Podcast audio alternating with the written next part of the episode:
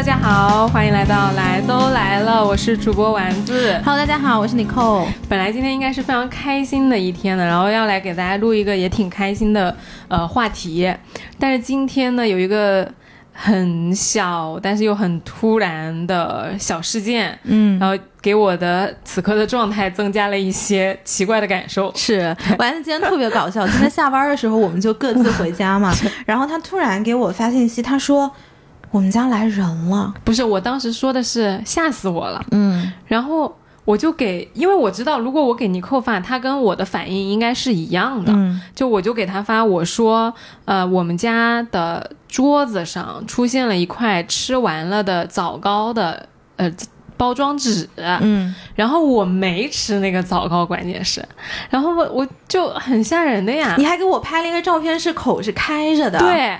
对，就我，你想我一进家门，我没吃的东西，嗯剩一张包装纸在那，因为我非常明确的知道我肯定没吃，嗯而不是那种什么，诶，我吃没吃？哦，我昨天吃了好多东西，然后我呃可能吃了什么什么的，我没有的，因为我。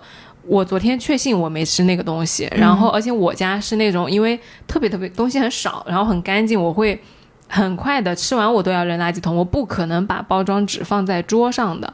然后我就我这么讲会不会吓到大家？嗯啊然后我就当时就觉得很奇怪嘛，我就给你，然后给我另外两三个朋友同时发了消息，呃，先跟大家说没事儿啊，就不吓人。但是我当时是先被吓到了的，我当时就是看到那个包装纸脊背发凉，然后开始脚 发软，嗯然后我就在想，就是什么情况呢？就脑子里过了很多种奇怪的念头，然后开始看我家有没有人，因为我家实在太小了，实在是没处可藏。我朋友马上就给我发，他说我觉得像是小动物干的，嗯然后。他就让我仔细的看那个包装纸，确实是有很多那种，就像鸟的爪子或者说小动物的爪子，那抠抠抠抠抠的那种不平整的样子。嗯然后又看旁边有一些碎屑啊什么的。他呃，他说可能那个老鼠，我觉得我们家没有老鼠。他说那可能是鸟，我觉得鸟有点牵强。然后我朋友说可能是小松鼠，然后松鼠我可以接受，因为我们家。就是外立面真的会经常看到松鼠，然后后面是花园嘛，也经常有松鼠。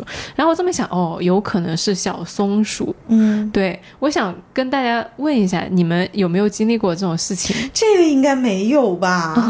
我不知道啊，我因为我一直是住在这种就是高楼里面，就是很少出现这样的问题。但我但我们家不是在高楼，我们家是就是开放的嘛，就周围有两三个花园那种。嗯，然后确实是经常我自己也看到小动物之但是。以前我们家有一个是有一次超级吓人的，进了一只呃蟑螂，啊。但是那个蟑螂呢像手掌这么大，啊。而且它会飞。啊，就是我躺在沙发上，就在那儿就是东摸摸西摸摸，然后在突然我看怎么窗帘旁边有一只飞的东西，而且是后来我一看它停下来，居然是一只会飞的蟑螂。但是我们家其实是没有任何缝的，因为第一个我不开窗，然后第二个所有的这个门它是没有下面的这个缝隙全部堵住的，所以它只可能是从下水道里上来的。哎呦，然后后来那个蟑螂，我就硬生生的手掌这么大，被我自己打死了，吓死我了。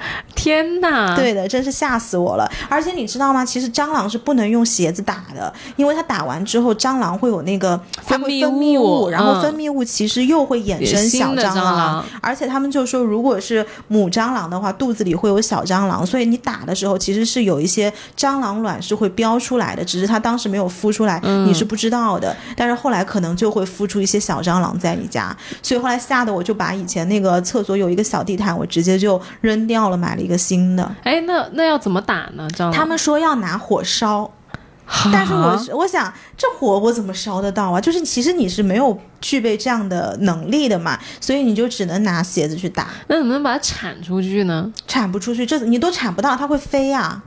那开窗让它飞走呗。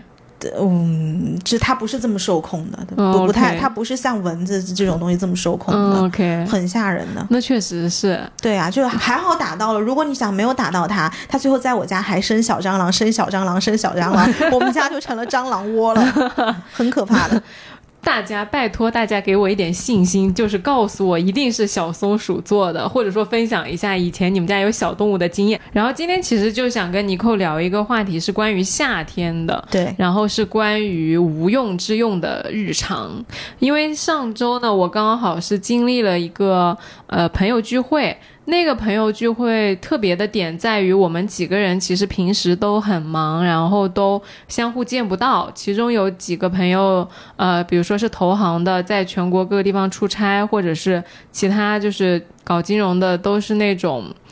反正都比我忙，然后都平时找不到人，然后那天是借着其中一个朋友的生日，我就说那要不呃大家很久没见了，一起见面吃个饭啊什么的。结果那天吃完饭之后呢，哎，我们就是说人到了三十岁啊，因为他们比我大一点点嘛，就是说平时工作又忙很疲惫。我本来约他们去唱歌的，结果那天吃完饭。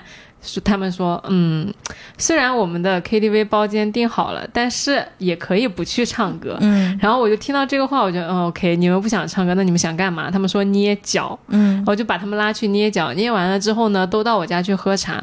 最后是以在我家喝茶到天台去看日落和吹晚风作为结束的。那天恰好晚风特别的大，然后日落特别的美。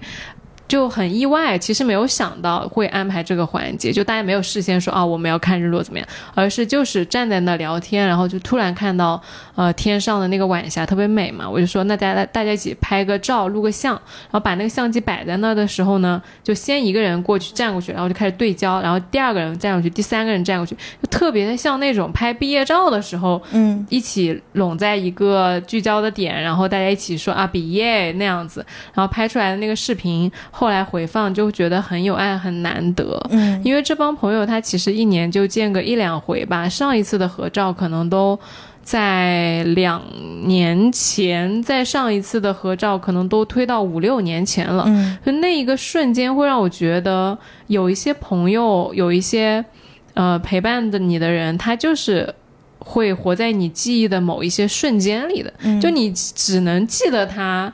今天那个阳台的被吹乱了的头发的那个晚风，和或者说几年前我们一起在某某一个成员的家里面合照的那张照片，而剩下的很多东西你都是不记得的。嗯，对。然后那天过完那个夏天的时候，我觉得这样的夏天其实就特别的美好。然后这种大家凑在一起，什么事情都没有干，只是。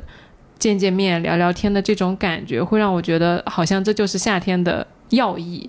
就是什么都不做，然后大家凑在一起晃荡。就现在，我觉得大家越来越忙碌了，好像我们每天要做很多很多的事情，然后也会认识很多新的人，有很多新的信息，有新的呃事件在等着我们，或者是新的自己等待我们在开发。但是呢，你就会发现有一些人，你偶尔见他们一下，大概率你认识他们很长很长时间了。你偶尔见到他们的时候，你就会觉得，哦，原来这个就是当初我靠着初心结识的人的样子。你有的时候会在。在对方的身上看到你自己。呃，我有一帮很好的朋友，就之前我一直在节目里面讲的嘛，就是我跟他们一起去夏威夷的，去参加婚礼。嗯，呃，前段时间就首先这帮朋友我也很少见，嗯，因为他们首先这是四个人，然后有两个一男一女已经结婚了，嗯，然后因为另外一个男生是在北京的，呃，所以我们基本上只有当这个北京的男生来上海的时候，大家才会坐下来，然后才会聚到一起。那跟我们差不多。是，嗯，然后呢，就是每次我看到他的时候，我就不管谁在。周围哪怕他老婆也在，我就会冲过去，然后直接一把就抱住他，然后就喊他名字，然后他其实是会把我抱起来，因为他人很高，然后他就直接把我就拎起来，就他也无所谓，因为他老婆也知道我们也认识很长时间了，就老朋友嘛，就是老朋友，他老婆也完全 OK 这个事情，然后你就会跟他聊天，你就会发现哦，还真的是挺可爱的，因为他是保留了当时的那种学生气，然后他可能也不像我们现在做播客认识这么多人，然后有这么多折叠度的。事情，然后让我们去探索，他就是还是那个很纯真的样子。就之前有一个事情是，呃，我不是四十二岁结婚算命说吗？这个事情大家全世界都知道。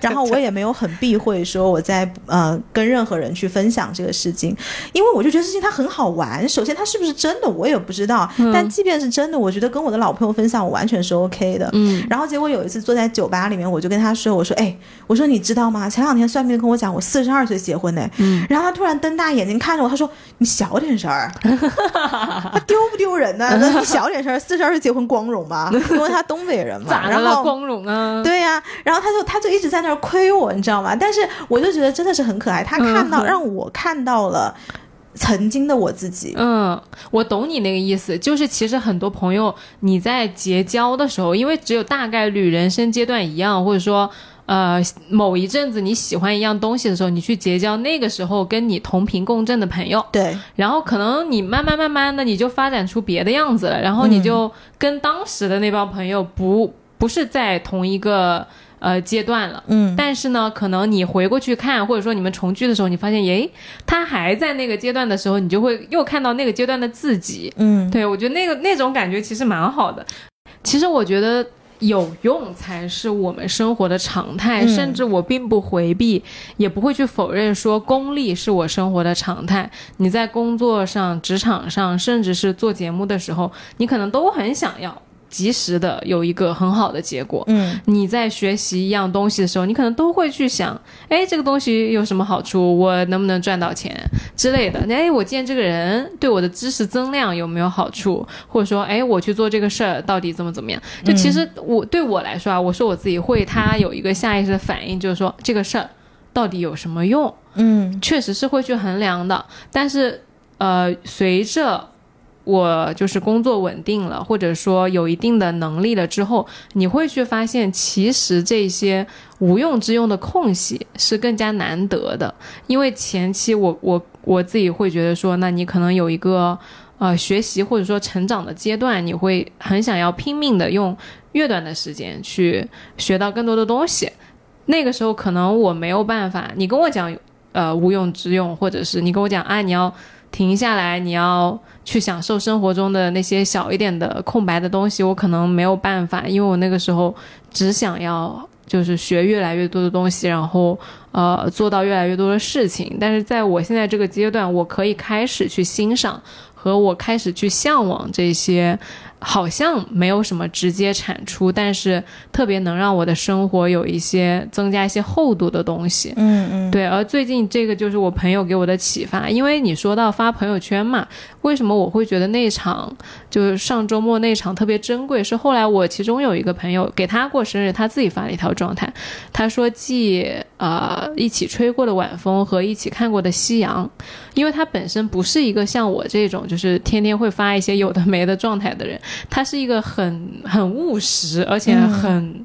就是讲话没有这么文艺的人，但是他那天发完这条状态，会让我觉得有，就是一定是真的打动到他了，让他也觉得很不一样，他才会发一条这样特别的状态。嗯对，所以我会想说，最近你有什么让你觉得好像是看起来没有特别直接产出，但是会挺开心或者说挺舒服的时刻？就那天我和我朋友相处的时候，有一个朋友他就一直在讲话，因为你想啊，我们做主播的，我们自己平时呃。跟大家沟通的时候，其实还是比较注意你讲话，比如说对对方有没有用，或者说有没有信息增量，或者说呃，会吗？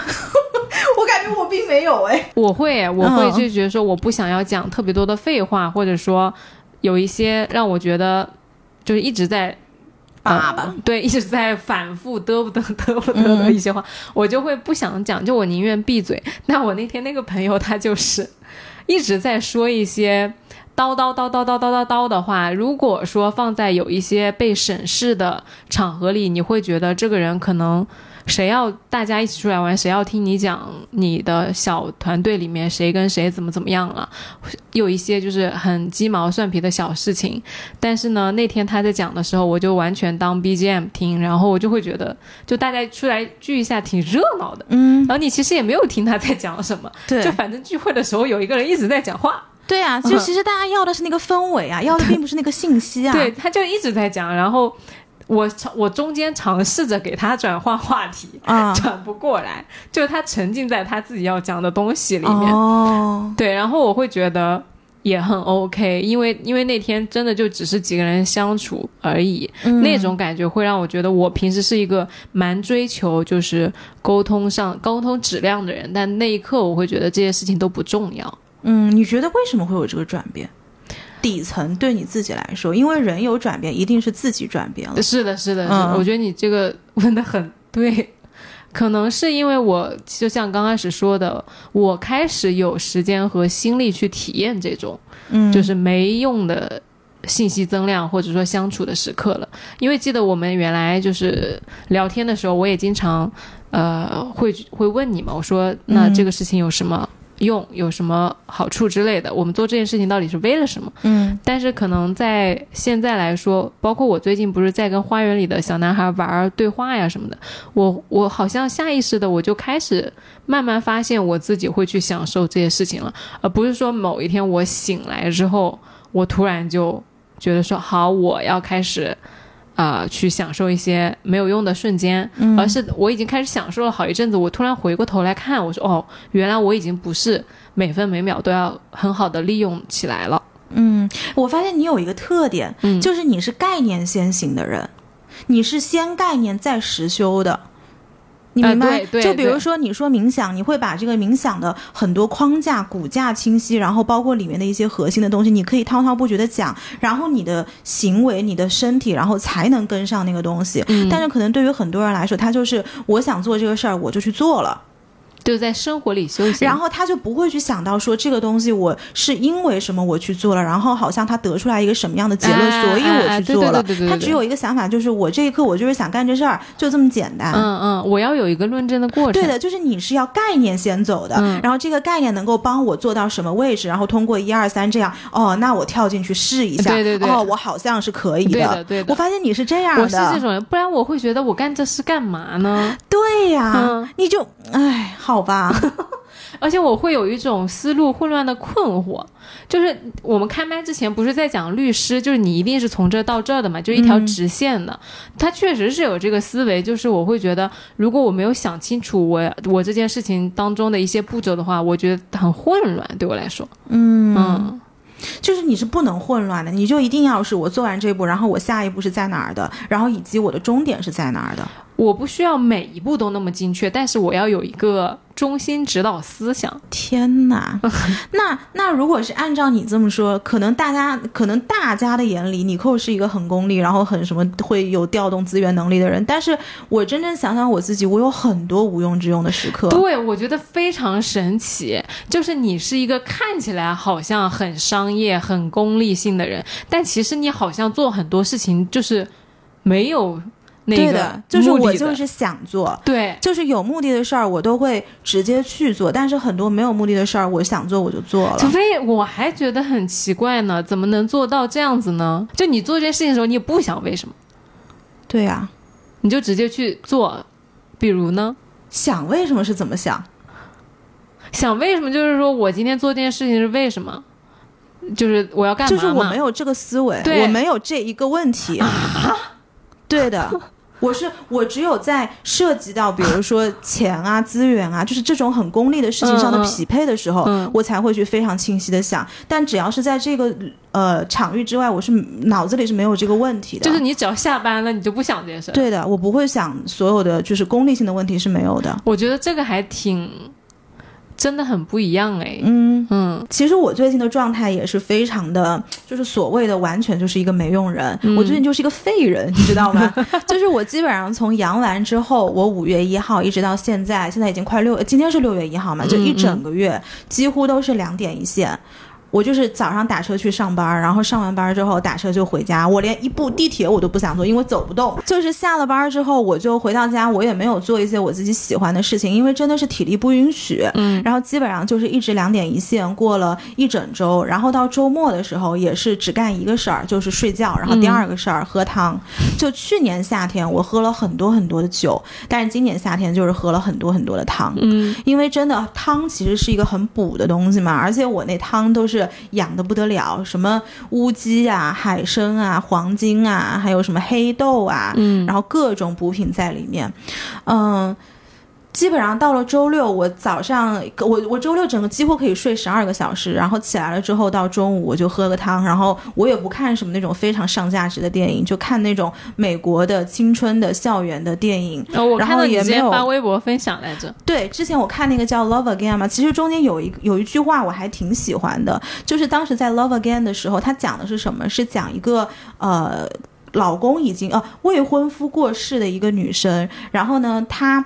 因为太思念未婚夫，因为她未婚夫是车祸，所以就走的有一点突然嘛。然后她就一直在给她未婚夫以前的那个手机在发信息，嗯但实际上她那个手机现在是同城有另外一个男生在用，所以就变成了他们两个，就她一直以为她发出去的是一个空的信息，结果有一天不是，结果这两个人后来就认识了，然后彼此还有感觉。结果在一夜的翻腾之后，第二天早上起来，他又跟他，他觉得他是跟他那个就是死掉的未婚夫发信息，就分享头天晚上说，哎，我认识了一个这么好的人。结果他在洗澡的时候发现他那个。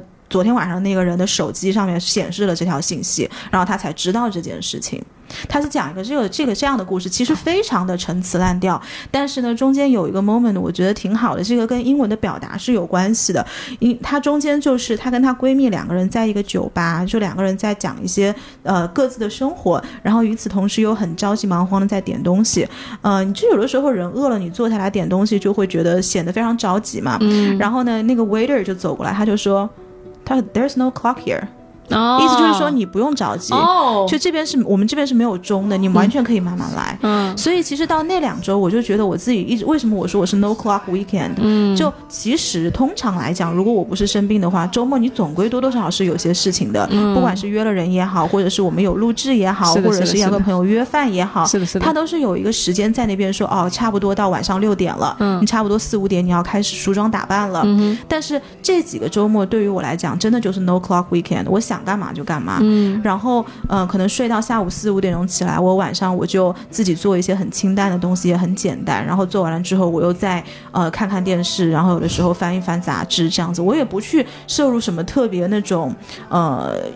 特别厚重的内容，因为当你人精力不好的时候，你是不会想要去 take 这些东西的。然后有的时候我就去刷刷小红书，然后就看看抖音什么，就是很废柴但是很开心的人生。你仿佛复制了我的周末，对，然后我过了两三个周末都是这个样子的。仿佛我们俩交换了人生。是的，我最近超级忙，超级忙，呃，难得，真的，真的难得，嗯就这个两个人的那个频率就调换了一下。对，我自从去参加那个 Paul Fest 之后，有好多好多其他的事情，然后最近不知道为什么我的朋友都从就全国各地，什么广州、深圳之类、杭州来找我玩，嗯，所以就安排的满满当当，几乎一个周末。或者说周中，甚至你都找不出来一一两天你是自己独处的，嗯对，然只有在上周那个，呃，朋友四个人的聚五四五个人的聚会上面，会觉得是一个很空，然后你什么都不用做的一个下午。嗯，然后那所以那个时候，因为我本人很喜欢夏天嘛，我会觉得夏天的要义就在于啥都不做。嗯你你看那个叫什么《Call Me by Your Name》。里面它不就是夏天去度假吗？对，然后夏天度假其实那个感觉就是那种，嗯那是我最理想的夏天。那是每个人最理想的夏天，好吗？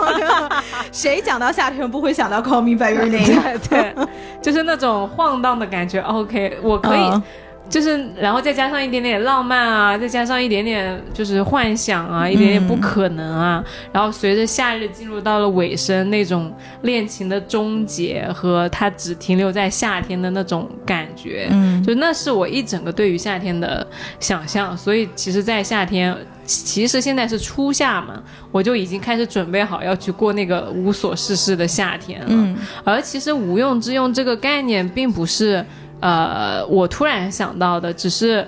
我最近就是想要跟跟你聊这个话题。其实，在很早的时候，因为丰子恺，我很喜欢他，就很喜欢丰子恺。然后他有一本书专门就叫《无用之用》，嗯然后它里面最经典的一句话，我记了很久。他就是说，啊、诸君的手上扇子上画了多一朵梅花，难道会多一点凉风吗？嗯他其实就答案的意思就是说不会，但是因为美，所以我们要在扇子上有这个凉风。好他那篇有一篇文章啊，他当时写的时候，我觉得有两个例子也特别的生动，就说当时的那个英国的诗人拜伦啊，嗯他的葬礼就是在伦敦举行的，然后那个伦敦街上的商人他就望了望到这个就是相当于他的呃葬礼特别特别大，嗯然后私下那些商人都在问对方说，诗人到底是做什么生意的？其实无用之用，它后面有一句嘛，就叫视为大用。嗯。嗯，这种大用，我觉我理解是，就像你刚刚说的，短期收益和长期收益的关系，而这种大用和长期收益是你不能量化和马上就知道我可以投入产出有什么比例的。嗯。对，而这些是我其实想了一下，我觉得我在过往的生活经历里面这种不多，嗯。我的无用之用不算很多。你让我想的话，我只能想到我以前读小说。就是因为那个时候真的是跟着本能走的，我本能就是喜欢这些东西。嗯我在初中开始就把我手上能接触到的所有的青春小说、武侠小说、乱七八糟的你能看的小说全部都看了一遍。这些是你即使影响学业，你即使写不下，呃，写完成不了当天的功课，你都要去看的东西。嗯而除此之外，我没有其他呃再这么疯狂的东西了。而我之后在很多时候去做选择和做时间分配的时候，我甚至在玩的时候，我可能都会去想，哎，那我玩这个东西对我有什么影响呢？对我有什么好处呢？比如说之前我。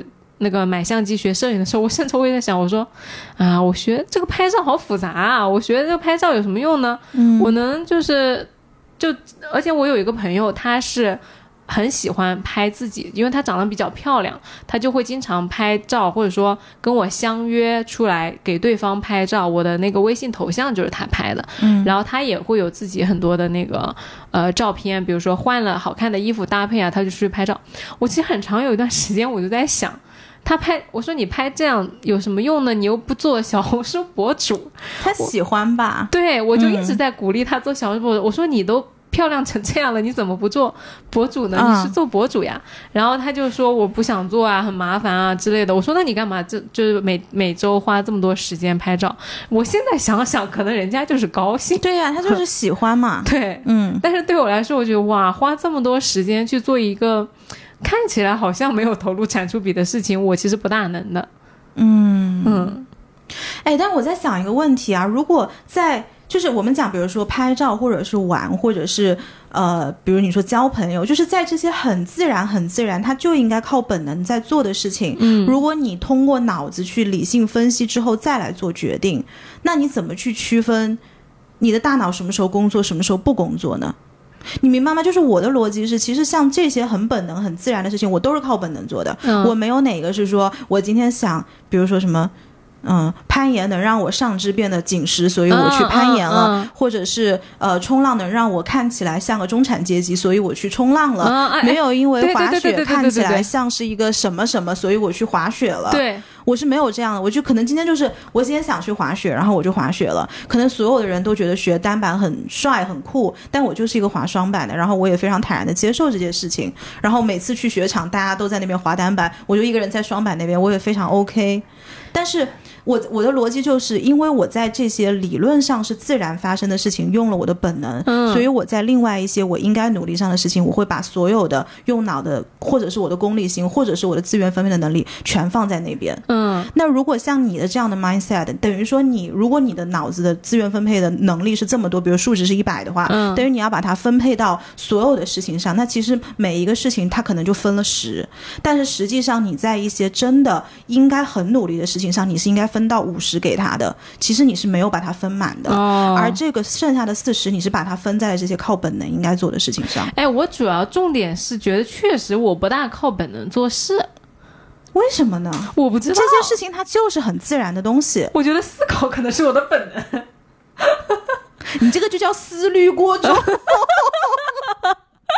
真真的，你这个就叫思虑过重哎，。我觉得有可能这个是我的本能呢，因为就不管是测那个那个 MBTI 什么的，我的那个呃类型就叫思考者嘛，嗯，我好像就是一直在想事情的那个人。对，那其实你思虑思虑过重的人的行为是会被脑子限制的。对对对嗯对对，所以我耳鸣呀。对，因为其实我一直觉得你以前是个很放松的人，哦然后直到我们刚刚，直到我们刚刚在聊这个事情，我才发现原来你对于这么自然的事情，其实我跟大家分享这个话题，我们已经开了第四次了。嗯为什么聊不出来？就是每次丸子问我一个问题的时候，我真的不知道他在问我什么。他问我你怎么去选择朋友，跟你在玩上面的心得，或者是你。你问的是什么？就是你，我都不知道你在问我什么。就比如说，你要如何去开启，或者说决定你要去做一个运动。对，嗯你怎么决定你你去开启做一个运动？你怎么决定你去跟一个人交朋友？我说这要什么决定呢？我就是想跟你交朋友，所以我跟你交朋友啦。我就是想去做这件事情，所以我做啦。就是这些事情，它只有一个核心，就是我很好奇。就是这个好奇心我，我可以理解。我在某一些事情上好奇，我就会比如呢，看故事。嗯。这个看故事不是说小说的故事，而是人的故事，嗯。包括我的朋友啊什么的，我会去呃一直追踪那些我觉得特别奇怪的朋友，嗯然后就看他们活成啥样了。嗯，哦，这是一个我我会去做的事情。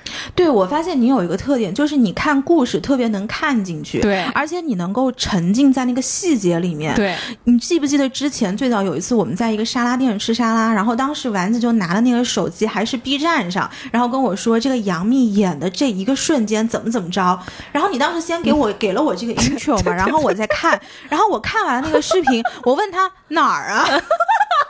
我都不知道你在说哪儿，就是我是看不进去这些细节的，嗯我是进不去的。你 get 不到。我 get 不到，所以这为什么也是我聊书影音是特别差的，因为我聊不进去。你有没有感觉？我没有感知，所以别人一旦邀请我聊书，你可别找我，真的，我是真的聊不进去。对我就是对这些东西是本能的反应，就是我特别的敏感，然后我就很想要去看这些东西，就是我不会去计算投入产出比的，我就是想看。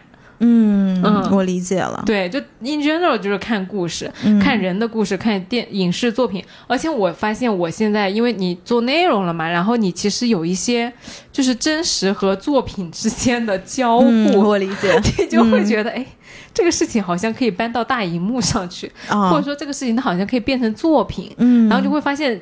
哇，原来电影里演的这些，它其实在生活里对应的是什么东西？嗯，就是它是有一个穿越感和融合感的。哦，那我想的完全是另外一套体系的东西，就是比如说我现在去看，我我从小就看，我十七十八岁的时候喜欢开始看 stand up，嗯。然后那个时候就是所谓的什么脱口秀在中国还没有这么火嘛，嗯。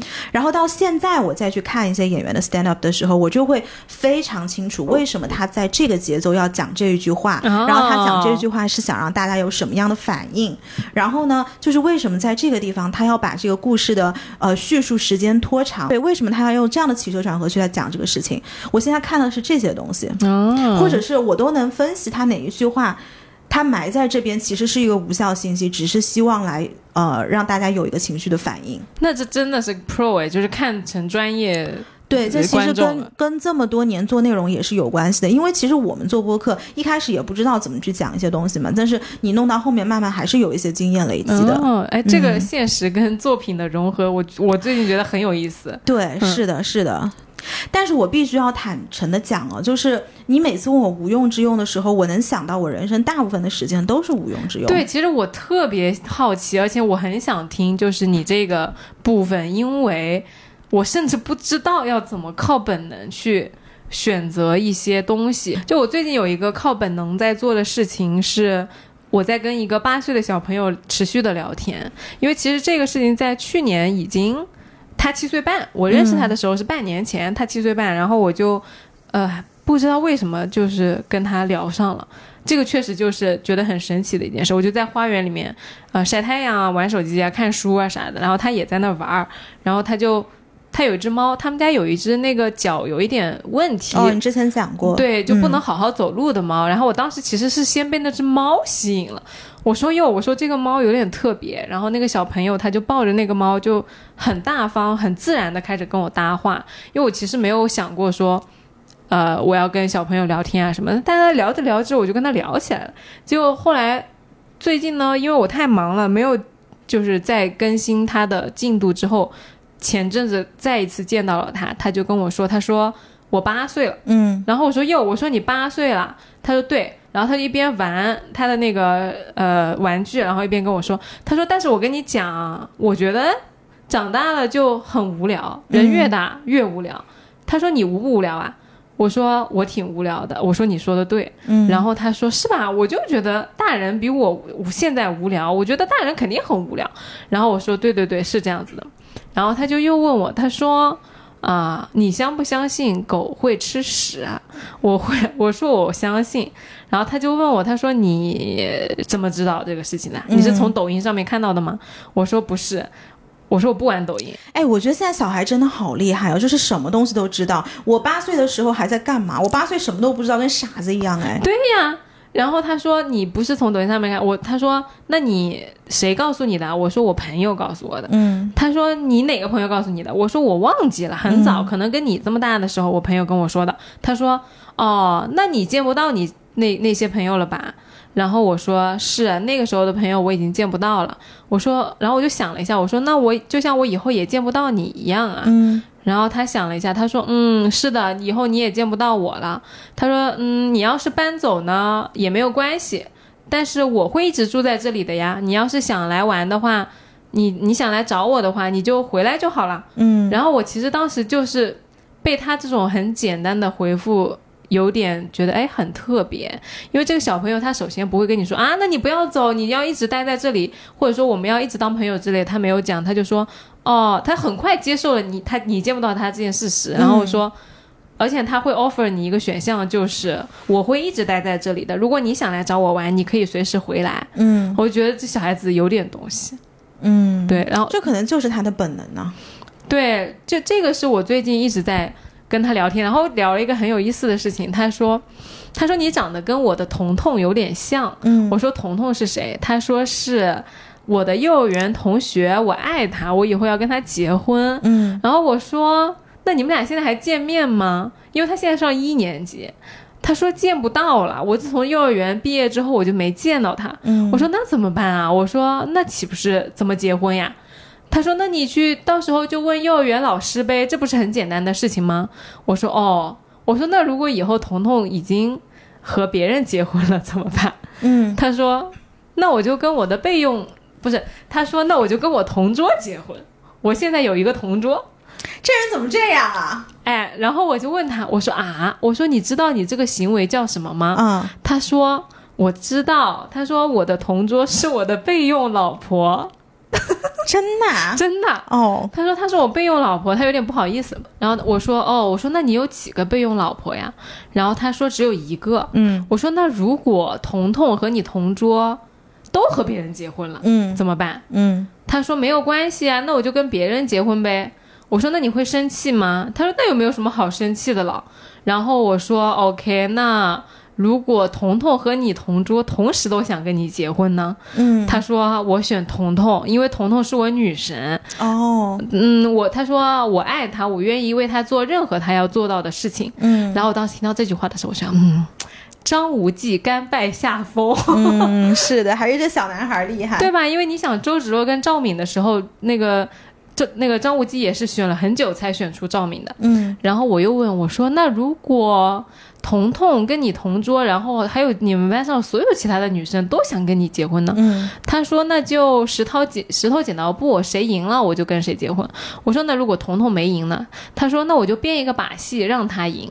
嗯，他还是喜欢彤彤。对我，我当时想，哎，韦小宝自叹弗如。是的，真的，我就觉得想，我后来这个问题啊，我就复述给另外一个男生听。嗯我那个男生朋友说：“哇，你这都是什么地狱级的提问呢、嗯因为，因为其实对于成年人来说，包括你自己听到，你会觉得，首先，你你如果问一个男性 就是这种问题，他肯定不可能坦诚的跟你回答对下列的答案吧，而且讲出来其实就是会很有风险去冒犯到很多很多人，对吧？嗯但是一个小朋友他就觉得这这在他的世界里面是没有规矩的，他就是靠本能在回答你所有的东西。对，而且很嗯简单，而且他也没有什么占有欲。就是我同桌彤彤要是跟别人结婚，那我就去换一个；嗯然后如果我同桌跟别人，那就不要紧，那我就再跟别人结婚。反正就是他们在我就跟他们结婚，不在就选别人，就很简单。对，嗯，他也不会说你一定要就是留在这里跟我待在一起，或者我们俩永远永远的朋友。哎，我发现现在小孩不知道为什么，我小的时候就会有一种我们要当好朋友一辈子的那种执因为选择少呀。啊，是吧？对呀、以前你让你眼花缭乱的东西当那么少，你当然会觉得哦，如果这个东西我失去了，我就没有替补了。其实有执念是为什么？是因为你觉得这个东西你再不会有像他一样好的替补了。是这个我知道，但是我觉得我那个时候的小朋友都是那样子的，就是嗯咱俩好，咱俩就得一直好下去。但但这个是我最近挺跟着本能和直觉在走的一件事，我会觉得确实纯粹就是为了好玩儿。嗯，嗯那如果你要问我这个问题，我觉得我大部分的事情真的都是靠本能走的。嗯我除非是我自己，比如说主业，或者是副业，或者是我有什么明确想要达成的目标，我是冲着这个目标，我会去调动我所有非本能的能力。嗯但是除此之外，全是靠本能的。嗯是我必须要承认，就是我不是靠本能交朋友，但是一旦这个人是呃是我的朋友之后，我是靠本能跟他相处的。嗯对，然后呢，第二个是我靠本能的去做呃人生的。很多选择，比如说我要玩什么东西，然后我这个阶段我对什么感兴趣，我想研究什么东西，或者我想拥有什么东西，或者我想抓住什么东西，或者是丢掉什么东西，这都是靠本能的。就是还比较纯粹的快乐。对，就是我想干嘛，我可能就干嘛了。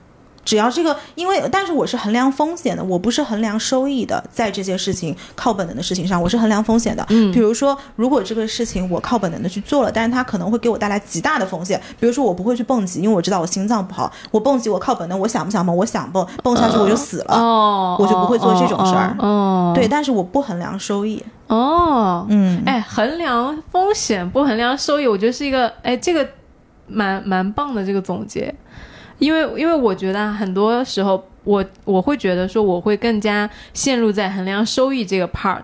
虽然我是因为我本身是从事风险行业的，所以衡量风险对我来说也是一个呃很会衡量收益的人，一定默认就是会衡量风险对。但是、嗯但是放掉收益而去衡量，我觉得你那种是极端风险来的。嗯，除了这些极端风险，其实就还好。对你人生嗯也不会有什么特别大的事情嘛。对，就但比如说我出去玩的时候，你说冲浪，我不会去走到深水区，这个我是知道的。嗯或者是比如我要交朋友，我不会交那种刚从大牢里放出来的，这个我是知道的，对吧？比如说我想去玩一些东西，我不会玩在国内非法的，这个我是知道的。对对对，就是是你只要能够风险可控，但其他的东西你就放手就 let it go 吧，没有关系的。嗯嗯，这个真的就是我的无用之用，我大部分都是无用之用。其实我觉得很多事情都是可以靠着感觉走的，前段甚至是一些很严肃或者是很宏大的议题，嗯你你觉得用感觉衡量。乍一听，你可能是觉得 doesn't make sense，它完全不合理。就像比如说前段时间我们讲到教育这个话题，对，因为教育那个事情呢，其实我我会跟尼寇讨论，因为我觉得尼寇他老是有一些东西是没有被体系化，但是其实又和一些概念是很吻合的。嗯包括今天说的这个主题嘛，然后之前我们聊到一个叫做“教育无目的论”，嗯他就是一个美国的教育学家，他说的就是说，呃，主张教育即生长，就是教育即生活，教育本身除了生长以外，并没有其他的目的。嗯他的意思就是说，教育是人类天赋本能的一种自发的自然生长的过程，和植物是一样的，是不为了达到某一个目的而生长的。嗯，就是我为什么会觉得这是一个很好的话题，就是在美国其实有一种教育方式叫做 homeschool。是就是说，你这个小孩儿，你今天接受的所有的教育，比如说你在四岁到五岁的时候，你的家长就会选择，比如像国内，你会选择你要去读什么学校啊？嗯你要读公立学校，还是读私立学校，还是民办，还是说国际学校？其实这个都是家长帮你选的。但是在美国还有一种学校叫做 homeschool，如果父母他从小观察到小孩是更加适合在 homeschool 体系下被教育长大的，他肯定是更了解自己的孩子有一些特性啊，比如说他不太容易被束缚，或者是他不太接受被人家领导，他更加适应自己自发的去成长的话，嗯，父母可以做出这样的选择。但是呢，父母他会要有一个 license，就是说我爸爸妈妈我是要去考一个我来教育我小孩的执照。那一旦有了这个执照之后，你的小孩是可以在美国大的教育体系下被认可接受 homeschool 的。那 homeschool 要做什么呢？就是比如说今天我之前有一个我很喜欢的 YouTuber，然后他们就是 homeschool 的两姐妹，然后她就说他小的时候所有的东西都是爸爸妈妈教的，比方说他去呃认。水果，然后认小动物。现在国内的小朋友不都是有那个绘本吗？嗯然后就做的很 fancy。比如说我这个笔指在上面，然后他就会说啊，这个叫苹果 apple，然后那个叫香蕉 banana，哎，我还？见过这个东西呢。大家现在都是这样学的。然后这个是什么小动物 dog，这是狗，大家都是这样认的。然后那个 YouTuber 他就说，他说我小的时候是怎么认这些东西的？我是在他是在 Oregon 那个就是在美国的一个比较不是那么发达的州，但是有很多空地，然后也 Oregon 不是哦，我不知道中文叫什么。嗯，哎，不重要，说他就说我全是在野外认识了这些水果，并且我知道哪个是有毒的，哪个是可以吃的，哪个是不能吃的。并且这些水果它会有一些更加细分的类别，比如说我们说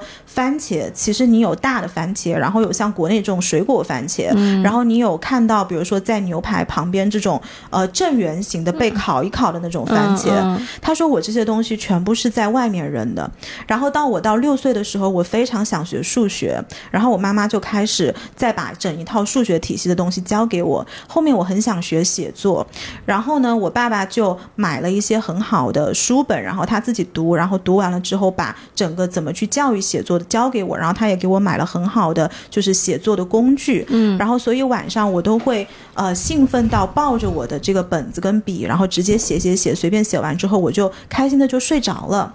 然后到后面我又进了一个呃芭蕾舞社，然后他大概九岁还是十岁就开始去跳芭蕾舞了。然后十二岁的时候，他对机器人特别感兴趣，他就去呃当地的一个像这种机器人的小的 team，然后去学怎么去组装那个机器人。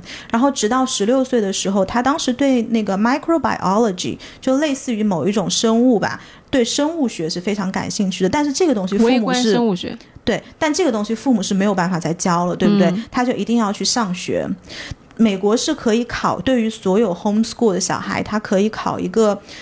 呃，那个具体考试的名字我忘记了，大概就是如果你通过了这个测试的话，其实你是可以像正常有高中学历的学生一样去申请美国的大学的。嗯，然后呢，他当时就进到了某一所大学里面。他说，第一天我进学校的时候，I was super excited，我当时超级高兴，但是我进去上了一周的课，我就 I was confused。他说我非常的困惑，嗯，困惑在哪里呢？他说为什么我身边的人没有像我一样上课这么的兴奋？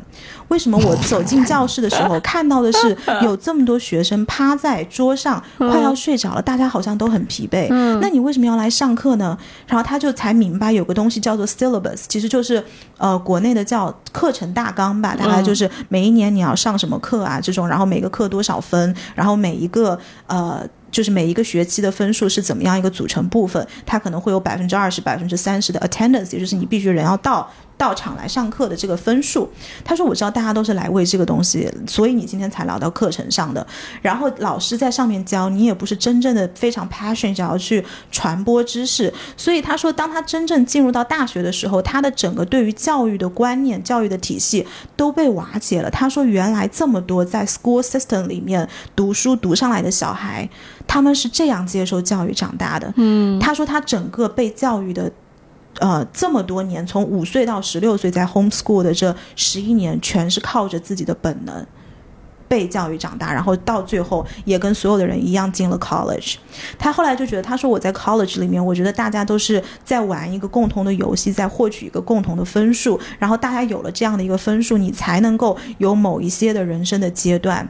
他觉得所有的人都在演一个大戏，嗯，但是他自己对 microbiology 是非常非常感兴趣的，所以他后面慢慢看明白这套东西之后，他就跳出这个体系，他就说，他说到底什么是 education？他说，当我们讲到 education 的时候，我们把它想得非常的严肃，非常的宏大，但 education 跟 school 是不一样的东西，嗯，它是远超于 school 的东西，嗯，而有很多在历史上留名的人，比如我们讲。爱因斯坦，呃，爱因斯坦，嗯。他其实在学校的时候是非常非常差的，嗯一个非常不怎么样的学生，甚至老师跟他爸妈讲，你这个小孩可能心智包括整个智力是有一点问题的。嗯。但是爱因斯坦当时就是对物理非常的感兴趣，然后结果人家在历史上留了这样的名字，嗯。所以他就说，他说，如果你当然有很多小孩是非常适应学校的，并且你想，如果你要 homeschool 的话，爸妈是要有一点。有一点能力的，首先他要有 license，第二个他要知道怎么去教育，第三个他要有时间、精力跟金钱。就是要有一定的知识和能力的。一般 homeschool 的小孩，父母其实条件是很不错的，嗯对。然后呢，他也看到，他是说有这么多孩子，他其实如果你去上学的话，从性价比来说是最高效的，因为大家都是在同一个标准化，对对对然后达到了某一个人生阶段嘛。但是他就觉得，他说 school is more than this，所以我有的时候。你就说教育这东西能不能靠本能，能不能靠感觉？我觉得是可以的。嗯你可以靠感觉选择你想学什么东西，然后你的技术在匹配上，当然一定你技术必须要匹配。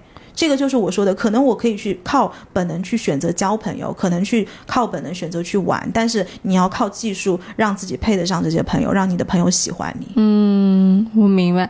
我我确实是有一个朋友，他现在住在云南的山里面，他是做茶的，然后他的小孩六岁。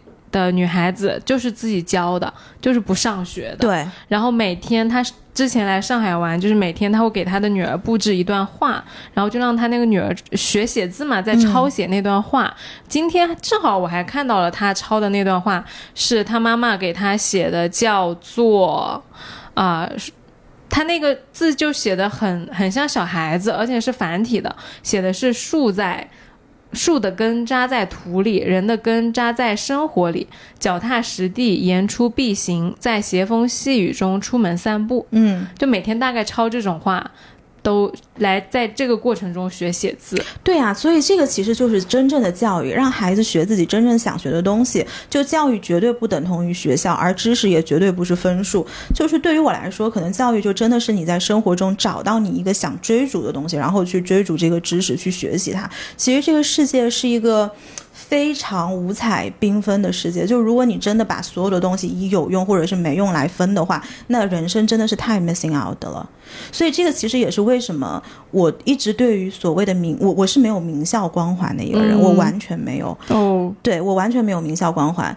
呃，而现实生活中我会有一些很欣赏的人，就是我觉得他才华出众，然后思想的包容度又很宽，然后呢，他可能双商又很高，但是也许他从一个世俗标准上来说，他并不是一个很有学历，或者他完全也不是一个精英。嗯但是你真正接触到他，你可以看到他很多非常闪着光，而不被大家，或者是不被不轻易被大家看到的闪光点。就是我觉得这种人才是真正的 gentleman。就我觉得大家千万不要自己把自己机器化了。我们好像经常讲说，公司把我机器化了，然后学校把我机器化了，这个把我机器化，那个机把我机器化。但是如果你自己不想把自己机器化，其实没有人可以把你机器化。嗯，就我觉得我们的社会真的不再缺机器了，是的，是的，是的。所以大家完全可以做靠本能做很多很多事情。我觉得，甚至是从我开始，我会要去找回那些本能，嗯而找回。我刚刚在想，有一件比较重要的事情是什么呢？不要那么忙。对我来说，就是当你去留下一些空白的时间，你才能去感受到。哦，我原来对这个东西感兴趣，或者说，哦，我原来是这个感觉，因为不然的话，对我来说，你让我去很快的对一件事情做判断，其实是容易的。嗯你让我去对一件事情做评论，其实是容易的。去甚至是分析，都是你马上可以给一套，因为你受了太多时间的训练，而恰恰是你问，我也在过去可能一两年之内，我会去慢慢挖掘你的感觉是什么。嗯很多人他是讲不出来的，他会说我觉得这件事情怎么怎么样。我说那你的感觉呢？他说啊，我就是这样想的呀。我说那你你你的感觉不是你的想法，就 think 跟 feel，对，嗯我说你你感觉怎么样？你感觉开心、难过还是悲伤？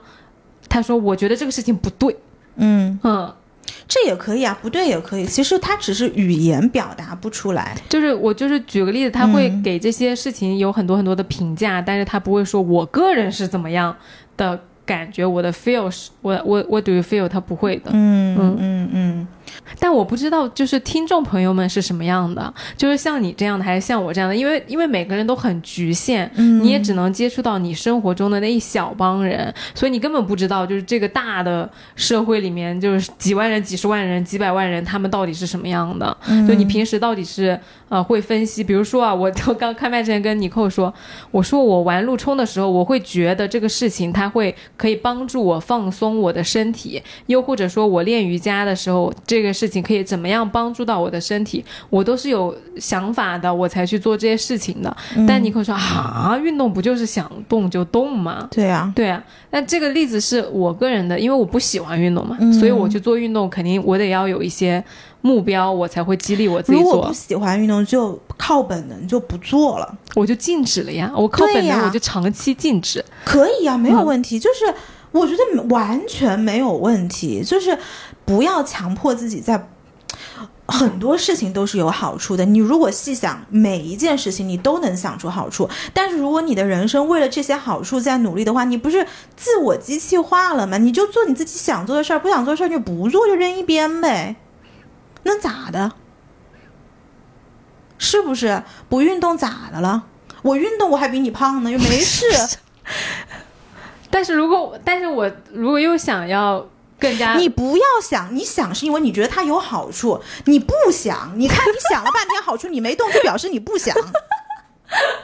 你到现在都不能接受，你根本就不想运动这件事儿吗？对对我到现在都不能接受。我跟你说，当我花了钱买了一个冥想 app，我想学你们这些很洋气的什么硅谷回来的人搞冥想。当我花了钱冲到一个这么洋气的 app 里面，我都再也没有听。我每次想到我要打开，我好难过，我就知道我不喜欢这个东西。就是你必须要接受自己，有的东西是你喜欢的，你能做的；有些事情是你不喜欢，你做不了的。如果我真的要去做一个大的突破，嗯，比如说。如果有一天我真的要去冥想了，那一定是因为冥想它给我带来了巨大的好好处，我才会违背我的本能。嗯因为我的本能是很珍贵的，而好处它没有这么珍贵，真的。嗯，你你这个放弃本能，尊重好处，叫做那个捡了芝麻丢了西瓜。哎，那我问你啊，就是如果人的本能就是懒，就躺在那儿呢？那你就懒呗，你能咋的？不能躺是吗？呃，不是，在工作之外不能躺是吗？是不能吗？我不知道，我我在想这个问题，我不知道，我会觉得还是需要运动的，你为什么觉得需要？因为我觉得新陈代谢变慢了。我其实二十五岁之前，我确实是心安理得不运动的，因为我觉得没事儿。但是二十五岁之后，我觉得我身体机能下降了一些，那就一定要去做厉害的运动吗？走路不行吗？走路不太能，我可能还是要做一些。我最近在做的帕梅拉，我觉得是可以的。但我对运动其实还好，我不痛苦的，我只是开始很难，但是在运动的过程流汗是爽的，然后运动完之后那个感觉是爽的，是轻松的。天呐，我觉得我大部分的时间，我真的，你你那天问我一句话，你说你说是不是在家躺着很 chill 这种感觉，就是什么很很很舒服，不是很新鲜吧？嗯嗯，很新鲜然。后我当时想，我说没有啊，就是因为我觉得你大部分时间都没有在躺着，但是我所有的事情我都是尊重本能做的，嗯哪怕我是在工作，我一定是尊重了我的本能在工作。就除了有一些是没有办法的事儿啊，就除了主业之外，哦，我知道了，我知道了。所以我的毛，我的做选择的路径其实是一致的。我跟你讲，还然后就会导致，也不是导致，就引发另外一个很重要的结果，就是你不太拧巴。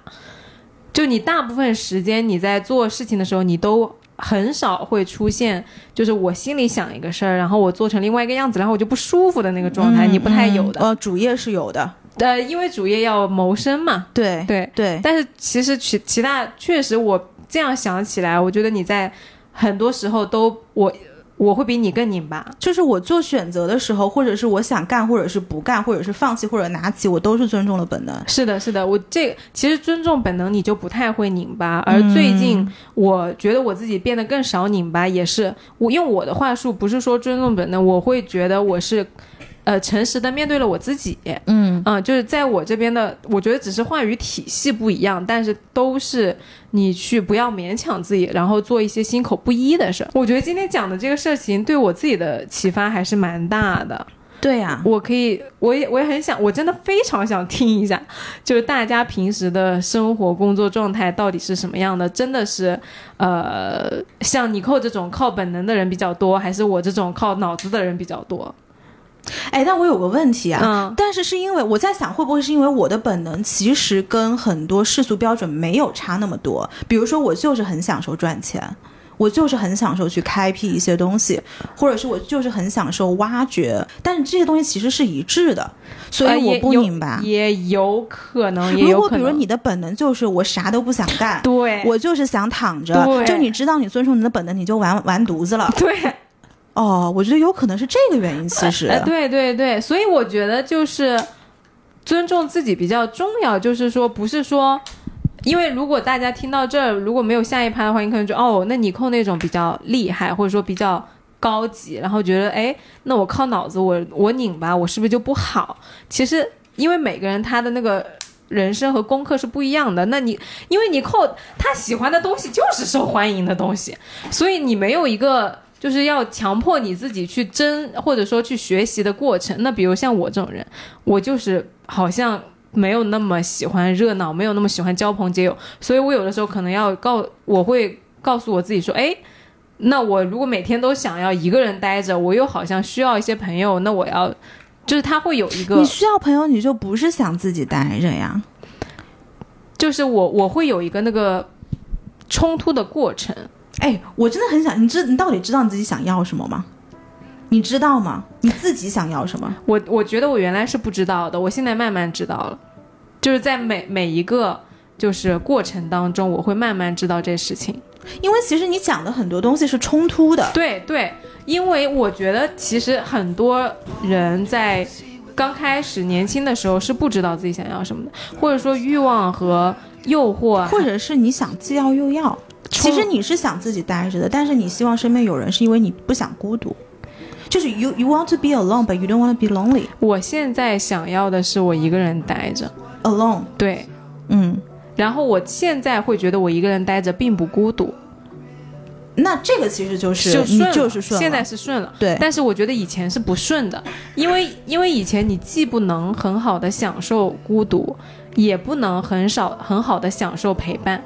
因为以前的时候，你好就像是你说既要又要，你又想要有人待在你身边，你又不想要跟他聊天，嗯，然后你又想要呃热闹，同时你又不想要承花担时间嗯对对，就以前你搞不清楚这些事儿，你也没有没有那个能力去承担你独处的快乐，去享受那快乐。但是现在我是顺的，嗯，所以我觉得你刚刚那几个问题都还挺重要的，就是其实是我以前都问过我自己的问题，就是你到底想要什么呀，或者是呃你在。做这个过程中，你的感觉是什么？今天你你问的很多问题都是我以前问过我自己的。嗯，嗯，我，今天真的是个 therapy session 哎，对就我没有想到这期会聊成这样，我也没有想到，因为我都不知道，其实我无用之用这个概念在我这边是非常非常之模糊的，因为我觉得无用之用是常态。对，但是这个事情，哎，我你说为什么我会提出来？因为我觉得很重要。为什么重要？因为我不会，嗯，我会觉得这个事情很需要被珍惜和学习。然后你可能觉得这个事儿有什么好学的？它本来就是本能。嗯嗯，嗯，但其实无用之用真的是大用。就是你之前不是问我，如果我能想到，因为其实我你讲无用之用的时候，我第一个想到的词是 guilty pleasure，是英文的那个 guilty 啊 pleasure。就是什么叫 guilty pleasure？就是说你其实花了很多时间在这个上面，但是与此同时你是觉得很内疚的。就刷抖音啊，对刷小红书啊，这个对我来说，以前是我看 YouTube 视频，我我在美国这么多年，我有很多追过的 YouTuber，那他们的那个完播率，就是我看一个人，我就从头看到死，嗯然后爱他爱到偏爱，就是执念的那种偏爱的那种人，嗯然后。我就会发现，我花了很多时间在他们身上，但其实我也并没有当下获得什么东西。但实际上，他比如说今天我突然有一天，可能过了十过了十五年、二十年，我开始做内容了，你就会发现当时的一些潜意识里面沉淀下来的东西，其实今天是浮现水面的。哦，你这样讲，我觉得很有可能是你当年看 YouTube 功不可没。嗯因为我确实会觉得，我还一直觉得挺奇怪、挺神奇的。我我以前觉得你是天赋，就是你在呃表达上、总结上都是有很很，我觉得是有积累的。但你说你又不看书，那你这些东西哪来的呢？知道了，破案了，咱就是说，对呀，所以就是说，阅读不一定代表说，呃，学习不一定代表看书。其实学习的方式也是有非常多的。的你可以跟人交谈，你可以看 YouTube，甚至可能现在很多人从小红书上也能学到东西。是。现在 Z 世代的人很多知识就是从小红书上来的。嗯。就是形式真的不重要，就是尊重自己的本能，因为只有尊重本能了，这些东西才能真正能够进到你的身体。如果你又不愿意，然后你可能这个事情做了，但他又没有进来。比如说我们以前上学学了这么多知识，每次考试考了这么高的分，差不多了。记得什么东西吗？其实都没有用啊！我现在什么那个重力加速度的公式我都写不出来。这是一个类型的东西，所以你如果真正尊重自己本能学东西，比如说爱因斯坦学 physics，搞不好你就成爱因斯坦了。好的，我就是一个被法律耽耽误了的物理学家。对呀，对呀，就是这个道理。虽然看上去没有什么规整的架构，但是我个人反正是非常受启发的。那如果大家有共鸣或者说有想法，欢迎你给我们留言，让我们看一下除了我们俩之外的人到底是怎么生活的。还是欢迎大家每周收听来都来了，你可以在小宇宙、喜马拉雅、网易云音乐、荔枝 FM、苹果 Podcast、Spotify 等各大平台找到我们，也欢迎你在评论区跟我们互动。就这样喽，拜拜，拜拜，希望你今天也开心。